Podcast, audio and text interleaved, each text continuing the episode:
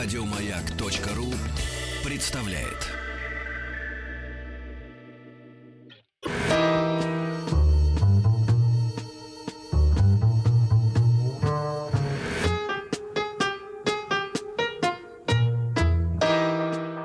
Иностранный отдел.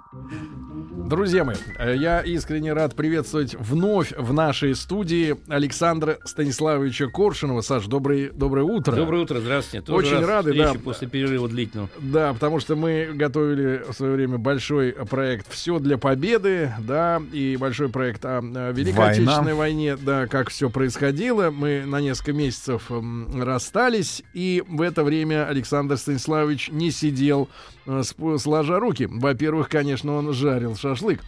А, вот. Пока бесплатно. Был, как пишут наши слушатели, свидетелем огня, да. И, э, Угля. И угля, да, угля, да. Готовил материалы, э, вот лишнее сжигал, э, вот. И сегодня мы рады представить вам новый проект наш э, под названием «Иностранный отдел». А, В этом году, совсем скоро... э, В нам- декабре. ну, ну, да, ноябрь, октябрь пролетят незаметно. Э, будет отмечать наша внешняя разведка 95-летие. И в 1920 году, когда еще только становилась молодая советская республика, да, эта организация появилась на свет, а потом было много блестящих операций. Да. Да, ну история очень богатая разведки. Мы, надеюсь, вот за эти а, месяцы так или иначе о них их коснемся, расскажем. Да, в общем, э, 20 декабря будет 95-летие э, разведки, иностранный отдел, первое ее название. Ну, Саш, но условия-то так воображение рисует э, достаточно сложное голодное время, да? Такое э, противоречивое, да? Почему э, вот стране потребовался иностранный отдел в принципе? Э, Когда э, еще не Ну, смотрите, утихла гражданская война, да, ситуация, да, вот в стране. Ну, буквально там за три года до этого э, Российская империя, прежнее государство, терпело крах, исчезло. Две революции за один год. Февральская, 17 Октябрьская. Смена режимов потом, в 18 году. Постепенно разгорается огонь гражданской войны, э, чудовищной. В стране такая через полосица. Особенно чем дальше от центра, тем больше вот э, всяких князьков, владетелей э, передел территорий, плюс э, интервенты внешние на многие, во многие области старой России пришли. Э, ситуация была очень тяжелая, конечно, трудная. Э, плюс к тому, что наследство от аппарат, я имею в виду, прежней империи, конечно, был этими событиями дем- деморализован. Хотя сохранялись, например, остатки как, какие-то вот аппаратные служб, соответствующие, в том числе и разведки.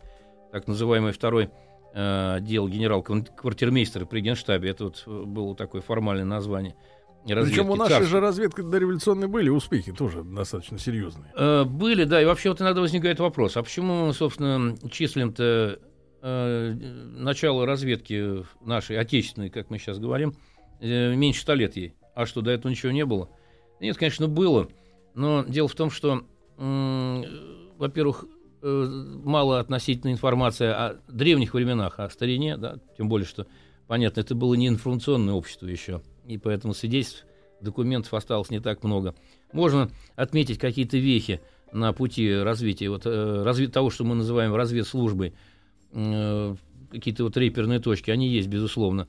Но ведь это все развитие вот этого рода деятельности э, общества или государства, оно ведь идет параллельно с развитием э, самого общества, и технологии, и экономики. Э, это, собственно, и предиктует потом потребности да, в получении там властителями, пр- правителями стран какой-то необходимой для принятия решений э, информации. Ну, поэтому, скажем, в средние века, ну, может быть, и более ранние, принципиально значимой была для вождя, для князя информация, ну, может быть, военного характера о противнике, да, сколько сабель, там, палец, условно говоря, э, какие намерения, ну, может быть, о каких-то источниках богатства. Э, Потом она уже диверсифицировалась в течение времени, и потребность не возрастала. Но там, скажем, вот, ну, считается, что э, еще там один из, ну, условно можно сказать, один из первых там э, разведчиков, о котором сохранилась память, э, который в хрониках вроде бы одна, единожды упомянут одно его дело.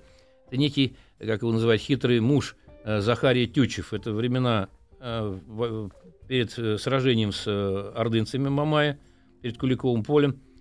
Э, он побывал э, летом 1380-го за несколько месяцев до Куликовского сражения у Мамая в основном, чтобы понять обстановку.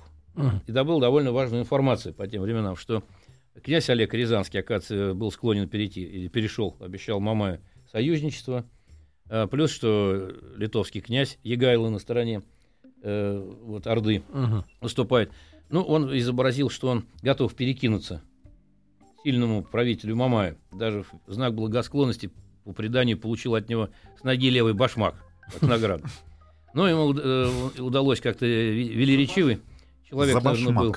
Да, э, э, он как бы взял на себя роль, ну, по современному говоря, двойного агента, что я поеду, и э, Дмитрию расскажу не то, что есть на самом деле. Умолчу. Но ему удалось Мамай почему-то, ну, так вот, по крайней мере, излагается история, поверил ему, отпустил его, но в сопровождении нескольких э, людей, своих мурс, или послов, которые потом уже на нейтральной территории были повязаны и доставлены к Дмитрию. Дмитрий вот таким образом получил, Дмитрий Донской, информацию о том, что э, Олег Рязанский готов выступить против него на стороне врага, ну и а, Егайло. Ну, вообще говоря, так более системный характер, наверное, историки разведки считают, дело приняло на времена Ивана Грозного, IV, когда уже единое московское государство сложилось. Э, ну, хотя это тоже напрямую разведкой назвать нельзя – Э, при Грозном создается посольский приказ. МИД, Министерство иностранных дел. Вот э, это была первая организация, которая системно ведала вопросами международных отношений. Э, ну, э, поэтому, в общем, дипломаты, э, послы, они во многом выполняли ведь и информационную работу. Понятное дело, что посол не только передает волю и указы своего правителя, но он и информирует его о том, что происходит в той стране, куда он послан. Поэтому... И организует революции иногда. Ну, пока еще ну, нет. Да, Тогда да, еще оранжевые технологии не придумали. Да, да. Э, вот, но, по крайней мере, вот это вот еще э, функции были тру- трудно разделимы. Она была информационная, одновременно и посольская, как бы, ну, условно говоря, разведная. Но уже особая канцелярия, именно как тайных дел, которая уже, так сказать, э, отделена от э, МИДа, скажем, она уже создается при отце Петра I Великого, Алексея Михайловича, в 1654 году, когда вот приказ тайных дел канцелярии. Но, э, хотя вот посольский приказ по-прежнему действует, но вот эта вот работа все больше переходит как бы в руки вот этих тайников.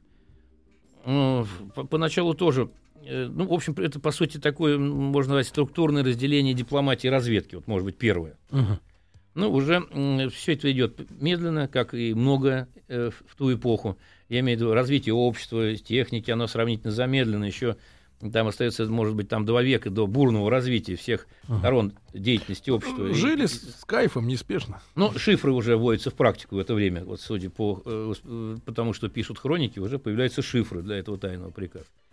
Э, ну, в 716 году уже при Петре, Петр все-таки это во многом э, использование западного опыта вот, э, административного, структурного при, при организации разных государственных ведомств – там, значит, вот эта разведная деятельность уже приобретает под собой, как нынче говорят, правовую основу. То есть эм, э, послы э, используются, во-первых, значит, зафиксирован статус вот тоже вот людей, которые занимаются именно сбором информации. Среди них один из наиболее таких известных Толстой, князь. Вот, э, кстати, его эта личность отражена в старом вот фильме Петр I, когда он выполняет деликатное поручение Петра и уговаривает его сына царевича Алексея скрывающегося в Италии, вернуться, uh-huh. э, не служить интересам врагов, злоумышляющих против Руси.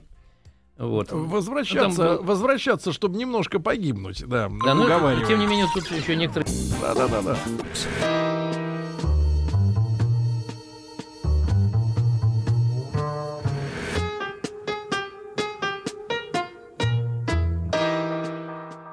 Иностранный отдел. Итак, э, друзья мои, сегодня в нашей студии историк, журналист и лауреат премии внешней разведки. Да, Александр Станиславович Коршунов. Кому еще рассказывать об этом, э, об этой истории, как не ему? Ну и мы сегодня э, говорим о создании э, внешней разведки, которая в декабре отметит свое 95-летие. Но были люди и в минувшие века, века, да, которые занимались примерно тем же самым, но на более низком уровне. Да, да богатыри не вы, да, по-лермонтовски сказать. Э, хотя и, и были богатыри во все времена. Ну вот э, такой кратко пробегая к самому Ину, ну, мне кажется, это любопытно понять э, то, что делали предшественники. Э, по сути, разведка носила в основном и, именно военный характер. Вот в чем дело. Наибольшие потребности были в добывании сведений о вооружении, о те, военной технике врага, о технологиях. В основном на это было сконцентрировано. Эпоха, так сказать, вот политической разведки как таковой, она еще предстоит. Поэтому вот, э, как, говоря, отвечая на там условный вопрос некоторых людей, почему 95 лет числим разведки, да потому что именно с этого момента началась как бы системная, вот, можно сказать, работа именно политической разведки. Ну, сейчас к этому подойдем. Но вот в 2010 году, перед нашествием Наполеона, тогдашний военный министр Барклай де Толли, он уже командирует первых военных агентов, ну, военных представителей за границу, опять же, вот для добывания информации, понятно, преимущественно какого свойства – Э, то есть, ну, но с другой стороны, тем самым на системную основу ставится вот сама э, практика добывания постоянной информации за границей. Э, ну, одновременно, конечно, и МИД продолжает выполнять эти функции. И, они даже при Несселе Роде сохраняются при тогдашнем министре.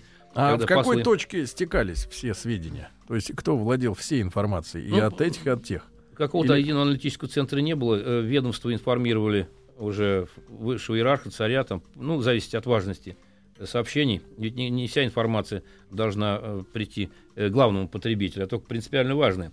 Текущая, хотя и важная, может быть, военно-техническая, она уже должна была идти в соответствующие ведомства, э, департаменты или отделы э, ведомств, которые ну, занимались профильной Мы... проблемой. Кстати, вот э, интересно, там вспоминает в связи с этим Э, вот начальников департамента и столу начальников. Я просто был на днях какой-то разговор, упомянули это слово начальник.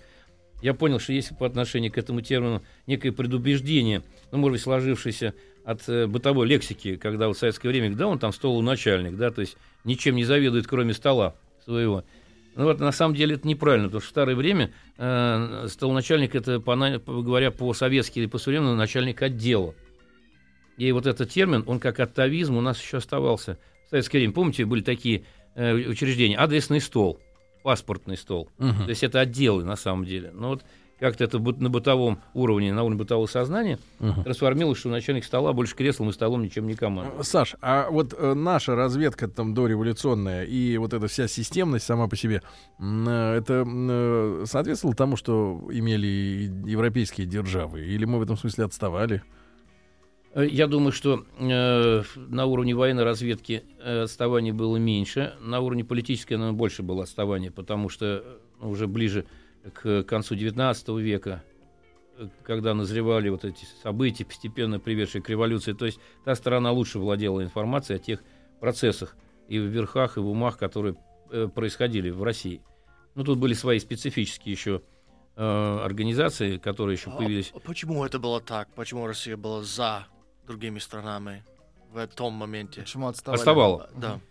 Ну, э, я думаю, что поскольку акцент делался на, вот, на военной составляющей, преимущественно в разведке, э, собственно говоря, это была сложившаяся традиция, когда э, общество европейское было в основном ну, страны государства Европы были представлены монархиями своей сословной иерархией Соответственно, это диктовало особый стиль и дух отношений между монархами. Этикет. И, определенные да, рода этикет. И, вот и еще не было как бы вот было этих некрасиво. Вот, да, технологии, которые сейчас приняты оранжевыми, подрывными, да, которые исповедовались когда-то уже в 20 веке спецслужбами, а после 90-х годов они стали уже как бы а, а, исповедоваться общественными якобы организациями. Ну, меняются технологии работы против противника. То э, тогда... Э, Э, еще и монархия во многие, помните, вот после разгрома Наполеона Священный Союз монархов против любой революции в Европе. Э, поэтому в основном э, в России, в царской, упор делался вот именно на, на военной составляющей разведки. Даже к этому плюс подталкивали определенные события. Вот Крымская война 1853-56, где Россия проиграла. Ведь она показала большую, значительную техническую отсталость в российской армии вооружений от э, Англии, от Франции, от, от Европы. И, кстати говоря, вот э, э Александр II как раз вот по итогам этой войны, ну, там, скажем, по-моему, 18 марта 56 был подписан мирный договор, а где-то осенью Александр II уже подписывает там подготовленный, естественно, его аппаратом документ, который называется «Инструкция о работе э, военных агентов». Опять, обратите внимание, военных. Значит, военная составляющая э, задача наверстать отставание, получить информацию о технологиях, о ноу-хау от военных. Если эти события стоят близко. Ну и по, по, поэтому проблема вот военного искусства, перевооружения армии, на, ориентируясь на новейшие образцы западноевропейские, это был приоритет. Ну, вот, кстати говоря, тоже определенная слабость была у той же разведки, которая с нами была под эгидой военного ведомства перед русско-японской войной. Во-первых, относительно небольшие деньги расходовались на э, направление вот, территориальное. Недооценена была Япония. Ну, в частности, вот есть упоминание о том, что некоторые люди, э, которым было поручено работать на японском направлении, иногда не владели японским языком. Uh-huh. Вот, поэтому, скажем, э, японцам было относительно несложно в этой ситуации какую-то, говоря, вот э, жаргонизм, какую-то дезу впаривать, да, там, скажем, какой-то текст иероглифический, будто бы важный, пока ну, представляете, вот состояние там, э, общества с точки зрения ин- информации, да, ну, технологии ее доставки. Вот этот документ надо доставить э, в столицу, где считанные специалисты должны его прочитать, лингвисты.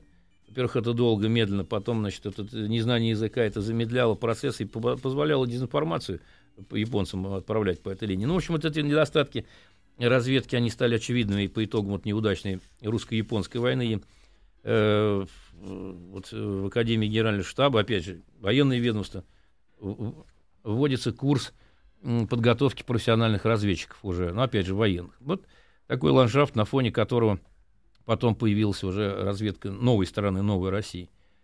Ну, естественно, э, что... Почему же к 2020 году вот возникла необходимость ее? Ну, вот это э, обстоятельства были таковы, что э, после двух революций 17 года, в 18 постепенно разгорается гражданская война. Ну, естественно, такой огромной, богатой стране это событие э, привлекало множество соседей. Поэтому они э, вошли на территории России и вообще одно время даже решила о, о делении Антанты, ну, части нашей территории. Посмотрите, там э, какая была чудовищная обстановка. Это гражданская война, одновременно присутствие иностранных войск на нашей территории. Там немцы оккупировали полностью Прибалтику, значительную часть Западной Беларуси, э, на части Украины потом. А английская зона как бы была считалось влияние за Кавказе, донские земли казаческие и районы нефтепромысла в Баку. Там американцы, англичане в Архангельске, на Дальнем Востоке японцы и те же американцы, которые, кстати говоря, э, э, больше приглядывали, там уже борьба интересов шла. Они были озабочены тем, чтобы японцы не при, присвоили себе значительные куски Сибири и Дальнего Востока. Тут уже такая конкуренция внутренняя шла. Плюс, э, представьте себе вот ситуацию на территориях там, э, Украины, больших пространствах Урала, Сибири, когда была через полость вот этих всяких правительств многочисленных, там, которые... Вы про Махно? Э, директорий, вот, всяких вот банд. То есть вот эта ситуация была аховая, тяжелая. Ну, старый, понятно, аппарат Э, был деморализован в этой ситуации. Э, но вот интересно, что вот этот второй отдел генерал-квартирмейстера генштаба, ну, остатки старой разведки войны, они еще сохраняли, э, ну, как-то действовали до начала 18 года, еще что-то было. Вот, поэтому, ну, вы помните, что в этой ситуации в 17 году было создано ЧК, кстати, так же получается, 20 декабря, получается, за три года до разведки но оно было э, заточено как бы на внутренние задачи, на, на борьбу с врагами революции, на контрреволюции. Ну да. Вот, тем более, что, по сути дела, они выполняли такие контрразведывательные функции. А, но необходимость, она все больше ощущалась в этом, потому что, скажем, еще толчком дополнительным к созданию вот разведки послужила э, вот неудачная война с Польшей.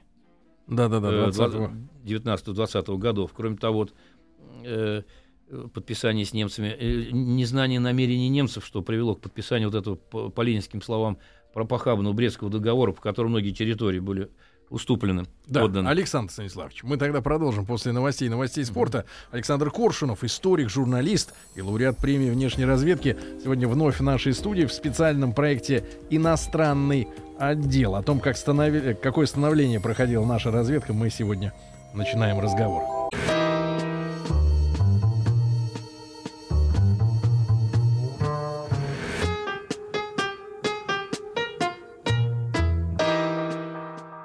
Иностранный отдел.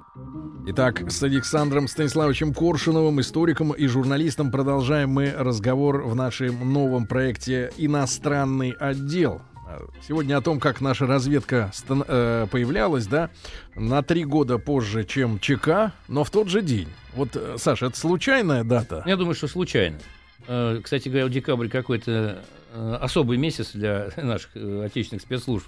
Ведь э, вот, э, само ЧК появился, э, вы сказали, в декабре 17 а в декабре 18 уже, значит, появился в, ее составе особый отдел. Ну, особисты мы знаем уже вот более позднее время, это военная контрразведка, по сути. Да, это особый отдел и был таковым. И они были представлены при военных формированиях, но эм, надо сказать, что э, вот внутри этого особого отдела э, уже в апреле 20-го создали иностранный отдел. Но это мы еще не подошли к нашему ИНО. Это апрель 20-го. То есть он не самостоятельно, он еще в рамках вот этих особых отделов. Ну а 20-й год был таким во многом неприятным для новой власти, для РСФСР. Ну, не забудем, что это еще РСФСР. Советский Союз появится только, опять же, в декабре но 22 года. Вот. Э, были неприятные события, ну, связанные с э, разгромом, который потерпели красные войска от э, Польши. А что мы хотели э, вот от Польши? Ну, собственно говоря, речь шла о том, что э, в, война началась э, в конце 18 начале 19 Мгм. поляк. Э, Поляки э, начали, э, были активной стороной, захватили часть территории, которую потом мы называли Западной Украиной, Западной Белоруссией. Там даже, значит, э, один из э, городов, городков Литвы, Вильно, Вильнюс э, вошли. Мгм. Там, по-моему, Пилсудский приезжал и обратился э, к литовцам с призывом о свободе. В общем, ну, что-то типа мысли «берите суверенитет сколько хотите». Саш, а можно Ну, э, чуть-чуть маленькое отступление? М, Я же так понимаю, что в Польше, да, ну, той, той части, которая входила в состав Российской империи, э, жило и достаточно большое количество русских, да, в принципе. Вот э, судьба их после революционной, после того, как Польша обре- обрела в основном- независимость. Э, Ну, э, если вы имеете в виду на Западной Украине, это русины, а в, а в Польше э, или Западной Беларуси это православные, в основном путано, э, есть определенные путаницы, русские этнические или православные. Дело в том, что э, в империи э, при, при царе учет шло по вероисповеданию, а не по национальному признаку. Поэтому трудно сейчас сказать, какой процент именно русских, как, как великороссов, скажем, да, по-старому, или православных. Ну, Я имею в виду просто гонения там были в Польше у них на вот- ну, по, по сути дела, они были на протяжении многих лет, то затухая, то э, наоборот, как бы разгораясь. Вот Потому что помните, как только э, прогремела революция, да и до, до этого в Варшаве снесли собор православный. Ну да, это, это же продиктовано вот этими особыми э, содержанием русско-польских отношений, начиная еще со средних веков. Поэтому преследования, они периодически прокатывались православных э, на протяжении истории всей Польши. Ну вот г- сказать точную цифру, вот кто именно был великороссом, а кто Мгм, просто ну, православным, ведь сейчас, видимо, сложно. И Ну наши вот. были вынуждены ответить, да, на этот Ну, захват. ну да, э, в- по- поэтому как бы в- э, была такая реакция на это, были предприняты ответные военные действия, поначалу успешные. На Украине армия Буденова действовала довольно успешно. В общем, эта история затянулась вот, больше, чем на, на полтора года, там, на два. Но вот э, поначалу Польша оказалась в сложной ситуации, потому что когда они после контрмер Красной Армии, особенно успешно действовала вот эта армия Буденова на Украине, э, поляки отступили в ряде направлений. Там, по-моему, даже Англия отказала им в помощи на тот момент. Э, Но в конечном счете э, поход на Варшаву уже совершался Тухачевским, ну, сознанием того, что наша берет, вроде бы как. А, Это был просчет. Знаете, как вот в боксе бывает, когда теряет боксер осторожность, идет, раскрывается, думает, что дело сделано, уже соперник попал на нокдауне, и вдруг получается решающий удар, и картина меняется на полностью противоположную. Вот это вот обидный разгром под Варшавой и пленение, по разным данным, там от 100 до 150 тысяч пленных красноармейских. Вот это такое было серьезное, э, серьезное расстройство для вот, э, новых властей в России революционных. Эти территории останутся в составе вот Польши до 1939 года, на 20 там с чем-то лет. Но вот как раз это, этот урок, эта выволочка такая, она и привели к тому, что наверху серьезно задумались о создании вот такой мощной именно разведывательной службы, потому что, анализируя причины неудач, э, именно это обстоятельство было отмечено как одна из наших коренных слабостей. Потому что вот даже вот ЦК РКПБ, Российской Компартии большевиков, тогда обсуждала эт- эту, эту проблему. И э, было даже принято постановление специальное, в котором вот отмечалась вот буквально фраза одна из него, что мы шли на Варшаву вслепую и потерпели катастрофу. То есть довольно откровенно наверху было это признано. Ну, в итоге э, были сформулированы предложения, причем в выработке, по-моему, участвовал, ну, кроме Дзержинского, Сталин э, в этих предложениях. И э, 20 декабря вот 20 года вот документ, э, приказ Дзержинского номер 169 был подписан о создании иностранного отдела как, э, по сути, прототип советской будущей внешней разведки. Но надо сказать, что ведь э, иностранный отдел был не единственной как бы, спецслужбой. Тоже не надо забывать, что некое разведное сообщество уже складывалось к этому времени. Сложилось. Ведь, Конкурирующее? Ну, в какой-то мере да, потому что э, пока этого не ощущалось, может быть, они больше, вот эти структуры будут конкурировать немножко позднее. Э, но это военная разведка. Э, в 18 году э, в, при Генштабе, при, главном, при Реввоенсовете был создан так называемый регистр УПР. Это первый прототип военной разведки, ГРУ. Потом он через короткое время его переименует в разведупор. То есть это военная разведка. Мгм. Э, Вот. э, Тем самым уже, в отличие от там, дореволюционных времен, это произошло разделение политической разведки и военной. Плюс еще не надо забывать о такой мощнейшей структуре, как Коминтерн. Что это дело довольно э, тема. запутанное, да, это такое дело, в общем, менее э, очевидное было, э, в отличие, так сказать, от разведки, потому что эта организация, она вроде как э, создана была в расчете на мировую революцию, на поддержку мировой революции, объединяла там более пи- 50, э, несколько десятков партий коммунистических и э, рабочих в других странах, Мгм. там, европейских. Э, Она была крайне влиятельна, тем более с учетом популярности огромной левой идеи в те времена среди западных интеллектуалов. И, естественно, э, вот это вот влияние на другие партии, э, оно предопределяло и, и- и особые информационные возможности Коминтерна. По сути То дела, есть влия- система влияния. да, там потом возникло разделение некое, что, скажем, вот ИНО не может э, без согласия Коминтерна работать там э, с какими-то конкретными партиями, потому что это его епархия. Это э, возникла мощнейшая организация, и, кстати говоря, немножко забегая вперед, э, ведь и многие разведчики, иностранцы, э, придут э, или в военную разведку, или будут сотрудничать с ИНО именно через Коминтерн. Вот Мгм. на идейной основе. Кстати говоря, тоже Зорге, э, Рихард Зорге, там, э, который э, попал на глаза э, руководителя исполнительного комитета Коминтерна Осипу Пятницкому, очень влиятельному человеку, который приехал на съезд германской коммунистической партии э, в начале 20-х. И делега- делегацию Коминтерна, как головную делегацию, центральную, центрального руководства, по сути, можно назвать, что Коминтерн это была определенной попыткой глобализации на коммунистический лад. Мгм. А Коммунистический интернационал, да? да, да, да. Это была мощнейшая организация. Вот. э, У нее тоже интересная судьба. Мы так по ходу, э, по, мере продвижения по оси истории будем ее касаться, потому что она потом тоже а, будет играть такую роль особую и э, довольно будет связана с, э, со злобой дня политической повестки 30-х годов. Ну вот, во всяком случае, вот э, говоря об этом э- эпизоде, ну, в частности, о, о Зорге, то делегацию вот головную, головного органа Коминтерна ИКИ, исполнительного комитета во главе с Осипом Пятницким охраняла группа э, ну, бойцов или боевиков германской компартии во главе с Зорге. Вот они там познакомились, э, понравились друг другу. Ну, главное, наверное, решающий, что при- пришелся, понравился Пятницкому, и потом он переходит на работу в Москву. Ну, это вот один частный пример, но многие вот э, разведчики будущие и люди, которые сотрудничали с разведслужбами СССР, они часто приходили через Коминтерн разведку. Вот, ну, а иностранный отдел, конечно, ему была определена зона ответственности, э, по сути, политической разведки, но на, первых, на первое место на тот момент была поставлена работа по врагам советской власти за границей. Понятно, что это уже время, когда гражданская война, по сути дела, закончилась Мгм. начался некий новый этап, когда вот этой чрезвычайщины внутренней уже было меньше, более-менее так худо-бедно устаканилась обстановка в стране.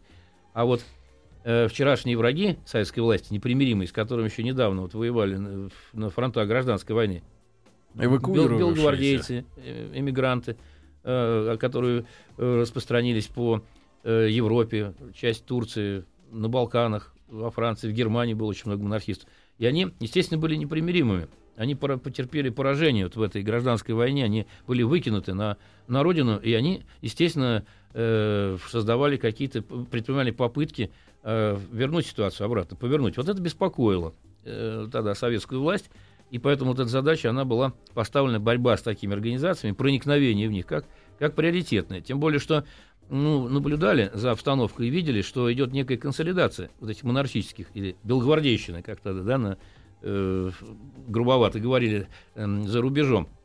А ведь э, в Германии, например, э, в, э, вот в начале 20-х э, прошел огромный съезд монархистов, Совет монархистов России, так называемый, был образован на нем, где были делегаты из всех вот этих стран, где, где они осели.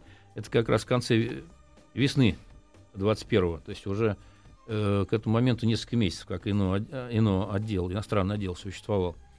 Э, там не преувеличивалось ли вот э, возможности этих организаций, которые, не получив в свое время поддержку от Англии или Штатов или Франции, да, во время войны, на что они могли рассчитывать теперь-то? Э, может быть, здесь немножко сработал эффект у страха глаза велики. Может быть, какое-то привлечение было, но э, с учетом того, что за спиной буквально опыт гражданской войны свирепой, кровавой, недооценивать это тоже было нельзя, тем более, что сочувствующих тоже много осталось. Я тут читал любопытную книгу, угу. можно маленькое отступление, да, как раз когда э, товарищи из э, нашей э, внешней разведки и внутренней контрразведки, они проморгали вместе с пограничниками, значит, э, записки назывались, если я помню, не, не перепутал, значит, назывались э, «Боевая выловска в СССР».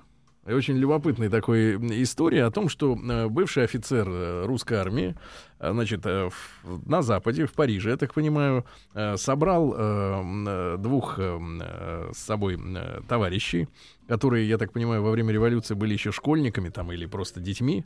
Вот они чуть-чуть подросли, и вот это вот, я так понимаю, около 40 лет этот возглавлял этот тро... отряд, тройку. Они перебрались через границу с Финляндией, а тогда она была, это какой-то год 27-й, по-моему, описывается. Перебрались через реку Сестру, это недалеко от Питера, э, прошли все посты, оказались в Ленинграде, и устроили взрыв э, в здании э, в какой-то партийно партийной организации. Причем там погибло, ну, порядка 20 человек от этой адской машины. Они швыряли чемоданы с бомбами, да. И причем, что самое интересное, им удалось уйти. Вот, уйти, раствориться в толпе, на трамваях, на, на поезде. Они доехали также до, до Сестрорецка, условно говоря, и опять перешли в, в, так сказать, в Финляндию, да. Ну и потом дальше, куда, где там они жили. То есть история с тем, что вот такие э, террористическая активность э, бывших, да, она дворя, дворянская, э, она, она действительно существовала. потому, конечно, потому что когда нам рассказывают, что вот, мол, э, вот людей сажали за троцкизм, за то все 50, что это были надуманные какие-то, да, процессы, но была и реальная почва, да, для того, чтобы волноваться.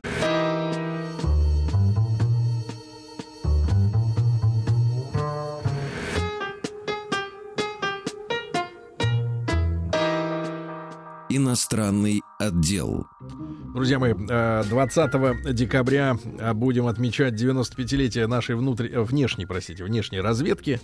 И Александр Станиславович Коршунов, историк, журналист, подготовил для нас специальный цикл еженедельных наших программ, теперь под названием «Иностранный отдел», чтобы мы лучше понимали, как структура работает, да, ну, скорее, как структура работает, мы не, не, не будем поменять, понимать, потому что если мы, поймем, если мы поймем, как она работает, значит, она уже не работает значит, она уже не работает, да?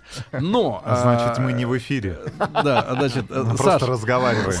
В камере. Значит, Саш, а вместо микрофонов у нас просто кулаки.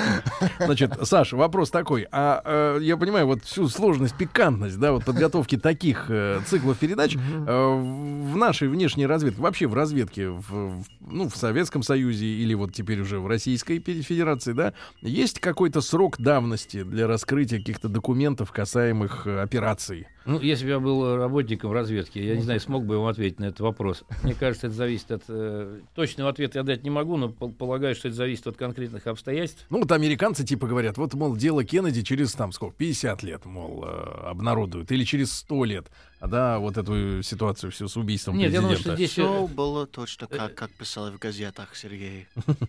Не верьте. Видимо, все решается эм, индивидуально самим делом, потому что ведь конкретная история, она же э, имеет в виду конкретные фамилии, имена, биографии, с ними связаны другие имена и фамилии, и потомки.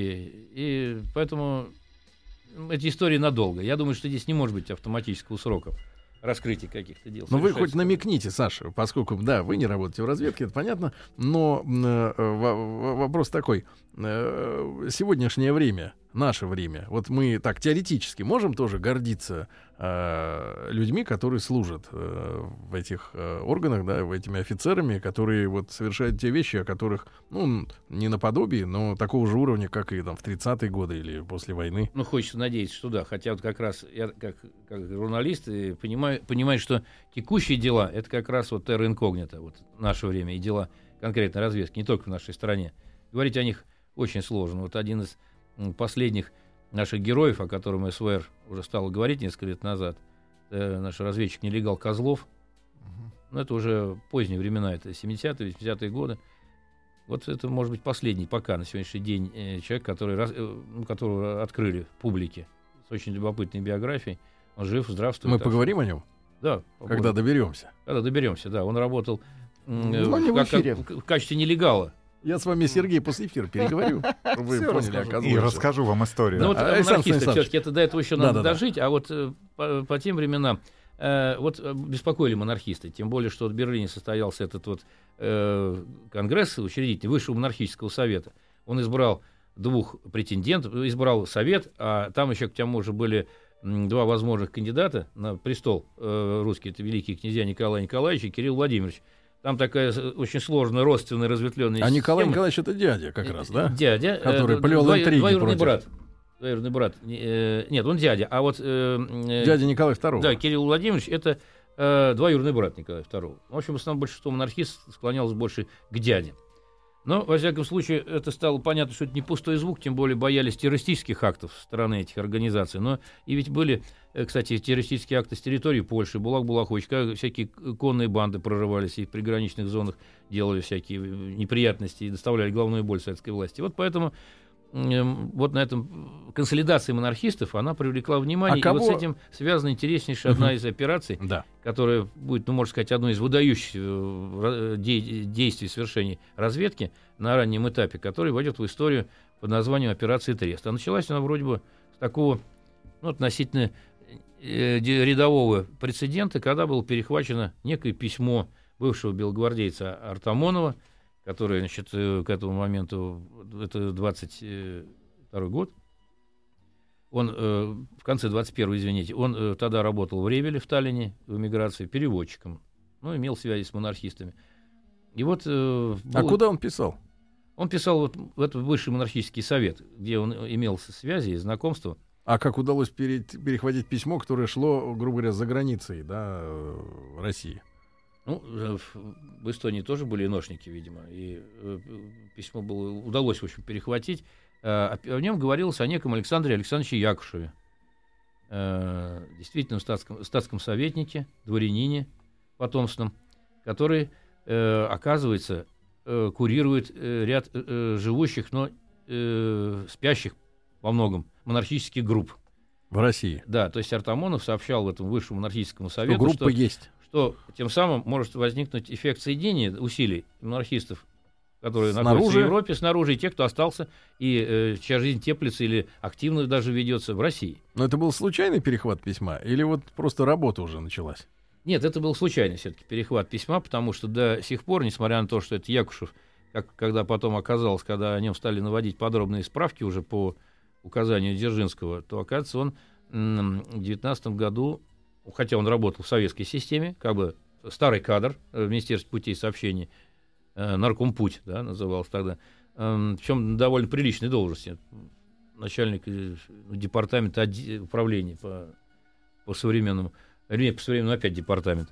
И, э, и он был до этого не попадал в поле зрения вот, чекистов. А оказывается, он потом выяснил, что 2019 году, когда была напряженная обстановка вокруг Питера, Юденич приближался, так сказать, там, э, был, готовилось восстание в Москве и в Питере. Якушев к этому был причастен, но оно не удалось. Но Якушеву каким-то образом удалось остаться не засвеченным в этой истории, продолжать оставаться, вот, В работать в тени. Да, и вот он, собственно, появился в поле зрения благодаря вот этому письму. Мгм. э, которое было перехвачено Артамоновскому. Саш, а известно, какие силы были у внешней разведки вот в начале, когда только создали эту организацию, да, там в конце Ну, там 20-го? началась, э, по инструкции ИНО, началась э, уже подготовка э, такая... Численность, я имею в виду, примерно. Небольшая, 70 человек. Централь- 70? Центральный аппарат тогда считался это приличный состав. Довольно, ну это в центральном аппарате. Вот. А вообще началось уже прописывание направлений деятельности инструкции уже предполагалось, планировалось, что резидентуры легальные, так называемые, возникнут при советских ведомствах за границей, при посольствах и при торговых представительствах. То есть эти резидент будет возглавлять э, Разведчик Барыга. под, под прикрытием какой-то э, обычной должности, или Мгм. дипломатической, или иной Да. и информировать раз в неделю центр э, о соответствующих событиях вот в зоне своей ответственности. Так вот предполагался. А они были в курсе а, имперского опыта, или это было как совсем чистый, чистый лист? Нет, а- а- они отчасти опыт был. Это, кстати, вот некоторые военспецы служили вот в этом втором отделе, э, ну, или имели отношение к военной разведке, генштабу, которые, ф- ну, довольно из известных фамилий это можно назвать Игнатьев граф, да, Э, потом э, по- по- впоследствии маршал Советского Союза Борис Михайлович Шапшников, полковник царской службы, ряд еще людей, Свечин, кстати говоря, Мгм. то есть это были с опытом. Потом не надо забывать, что э, революционеры, кто вошел потом в иной, был ЧК, они имели э, многие годы подпольной работы, в том числе и заграничной нелегальной работы. Да, То есть да. Александр Станиславович, тогда вас с почином. Нас с почином. Спасибо. Рубрика «Иностранный отдел». Александр Коршунов, историк, журналист. А, встретимся тогда уже через неделю, правильно? Ну и продолжим, друзья мои. Я считаю, все получилось. Еще больше подкастов на радиомаяк.ру.